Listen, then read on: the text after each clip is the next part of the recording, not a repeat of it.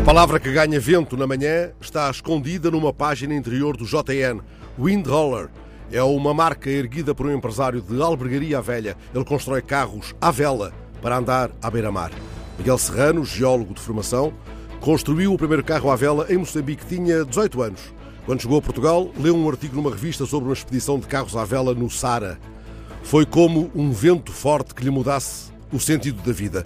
Largou o emprego certinho, previsível, e fez-se ao vento de uma ideia.